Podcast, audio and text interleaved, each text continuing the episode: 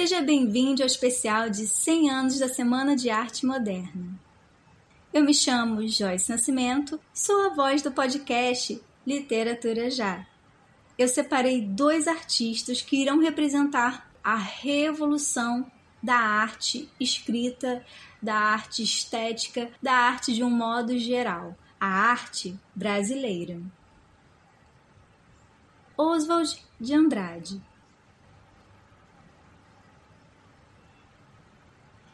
Oh, que saudades que eu tenho da aurora de minha vida, das horas de minha infância, que os anos não trazem mais, daquele quintal de terra, da rua de Santo Antônio, debaixo da bananeira, sem nenhum laranjais.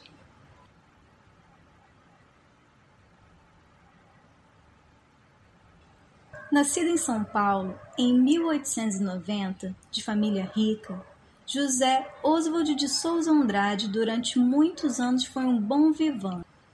Viajou desde cedo para a Europa, onde entrou em contato com os movimentos de vanguarda. Em 1917, defendeu Anita Mafaldi contra os ataques de Monteiro Lobato, juntando-se a Mário de Andrade, de Cavalcante e outros do grupo modernista. De algum destes, viria a tornar-se inimigo, por sua postura muitas vezes agressiva, ferina, sarcástica. Em 1924, publicou o Manifesto da Poesia Pau-Brasil e, em 1928, o Manifesto Antropófago, duas das mais fecundas propostas literárias da fase heróica de nosso modernismo com a quebra da Bolsa de Nova York e a crise do café, praticamente falido, aderiu ao Partido Comunista Brasileiro e recolheu material para a peça de teatro O Rei da Vela, expressão usada para designar os agiotas da zona bancária paulistana, publicada em 1937.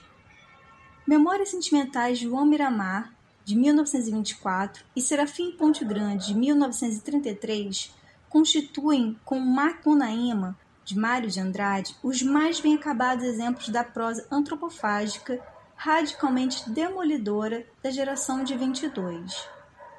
Em 1945, Oswald afastou-se da militância política e tornou-se um sério e grave acadêmico da Universidade de São Paulo. Sua morte ocorreu em 1954.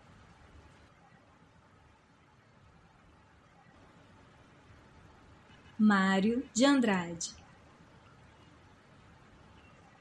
Sentimentos em mim asperamente, dos homens das primeiras eras, as primaveras de sarcasmo, intermitentemente no meu coração arquelinal, intermitentemente. Outras vezes é um doente, um frio na minha alma doente como um longo som redondo. Catabono! Catabono! Trum! Som tupi tangendo um alaúde.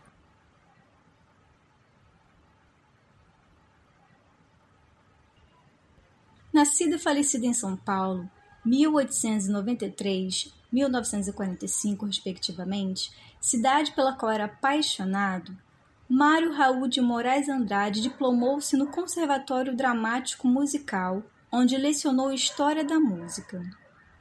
Escreveu em diversos jornais. Trabalhou como funcionário público e fundou museus, bibliotecas e discotecas. De 1934 a 1937, dirigiu o Departamento de Cultura da Prefeitura de São Paulo. Após ter sido demitido, viveu temporariamente no Rio de Janeiro, como professor de estética na Universidade do Distrito Federal. Foi um dos mais importantes organizadores da Semana de Arte Moderna e o principal líder do modernismo, de que ao mesmo tempo fez-se um dos críticos mais lúcidos.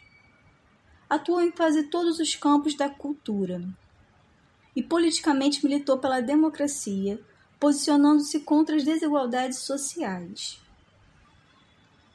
Artista carismático, Marcado pelo sentido de missão, Mário de Andrade tem vida e obra identificadas com os ideais do modernismo, do qual muitas vezes foi chamado de pai. Exerceu, sem dúvida, maior influência que todos os seus pares, por ter sido o espírito mais culto, mais vasto e mais versátil. Pela obra que escreveu, abarcando todos os gêneros literários, pela atuação política e humana, que também pela correspondência trocada incansavelmente com dezenas de artistas e intelectuais. Milhares de cartas cuja publicação veio ocorrendo aos poucos. Mário de Andrade é um autor de uma obra atravessada de arte e de cultura popular, espécie de mapeamento poético, cultural, ideológico, linguístico do Brasil. E é dele a obra Macunaíma.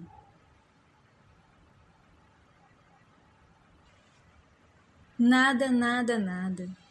Nada mais do que nada. Porque vocês querem que exista apenas o nada. Pois existe o só nada. Um para-brisa partido, uma perna quebrada. O nada. Fisionomias massacradas, tipóias em meus amigos, portas arrombadas, abertas para o nada, um choro de criança, uma lágrima de mulher à toa, que quer dizer nada um quarto meio escuro, com o abajur quebrado, meninas que dançavam, que conversavam, nada. Um copo de conhaque, um teatro, um precipício. Talvez o precipício queira dizer nada. Uma carteira de Travis Check, uma partida fortunada. Trouxeram-me camélias brancas e vermelhas. Uma linda criança sorriu-me quando eu a abraçava. Um cão rosnava na minha estrada. O papagaio falava coisas tão engraçadas. Pastorinhas entraram em meu caminho, num samba morenamente cadenciado. Abri o meu abraço aos amigos de sempre. Poetas compareceram, alguns escritores, gente de teatro, birutas no aeroporto. E nada. Esse foi o poema da escritora e poeta Pagu. Foi um prazer ter você aqui comigo ao longo dessa semana, mas encerra aqui esse especial agradecendo a você a sua presença. Beijos e até amanhã!